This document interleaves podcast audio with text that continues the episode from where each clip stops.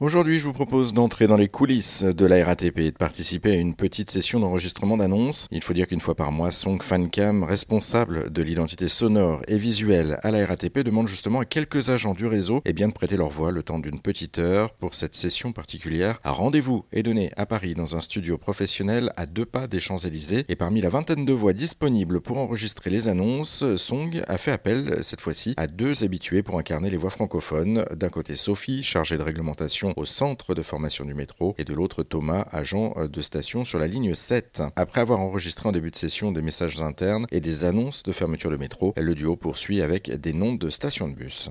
Station Jardin Parisien, Hôpital Béclair. Jardin Parisien, Opét... Jardin Parisien, Hôpital Béclair. Bus 189, service limité A. Et je fais le 190 aussi. Alors le 290.